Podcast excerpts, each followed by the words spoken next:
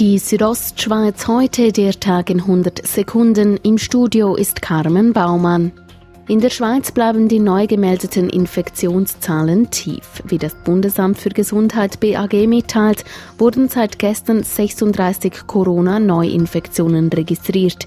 Der Wert bleibt damit weiterhin im relativ tiefen zweistelligen Bereich.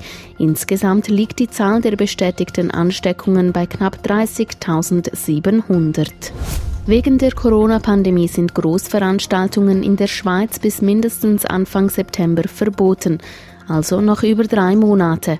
Trotzdem müsse man schon bald wieder darüber sprechen, sagt Gesundheitsminister Alain Berset. Weil es gibt auch Großveranstalter, die für September mal Klarheit brauchen.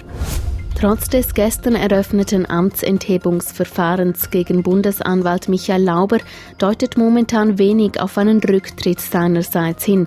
Nach dem Entscheid der Gerichtskommission ließ Lauber über seine Medienabteilung verlauten, dass er seine ihm vom Parlament übertragene Führungsverantwortung weiterhin wahrnehmen werde. Zum Beginn des verlängerten Auffahrtswochenendes ist der Stau am Gotthard ausgeblieben. Stattdessen kam es zu verstopften Straßen in mehreren Naherholungs- und Berggebieten auf der Alpen-Nordseite wie im Berner Oberland, in der Zentralschweiz und am Genfersee. Im Kanton Glarus machte die Polizei die Zufahrt zum Klöntaler See dicht, weil schon am Mittag alle Parkplätze in der Ausflugsregion besetzt waren. Die Südostschweiz heute, der Tag in 100 Sekunden, auch als Podcast erhältlich.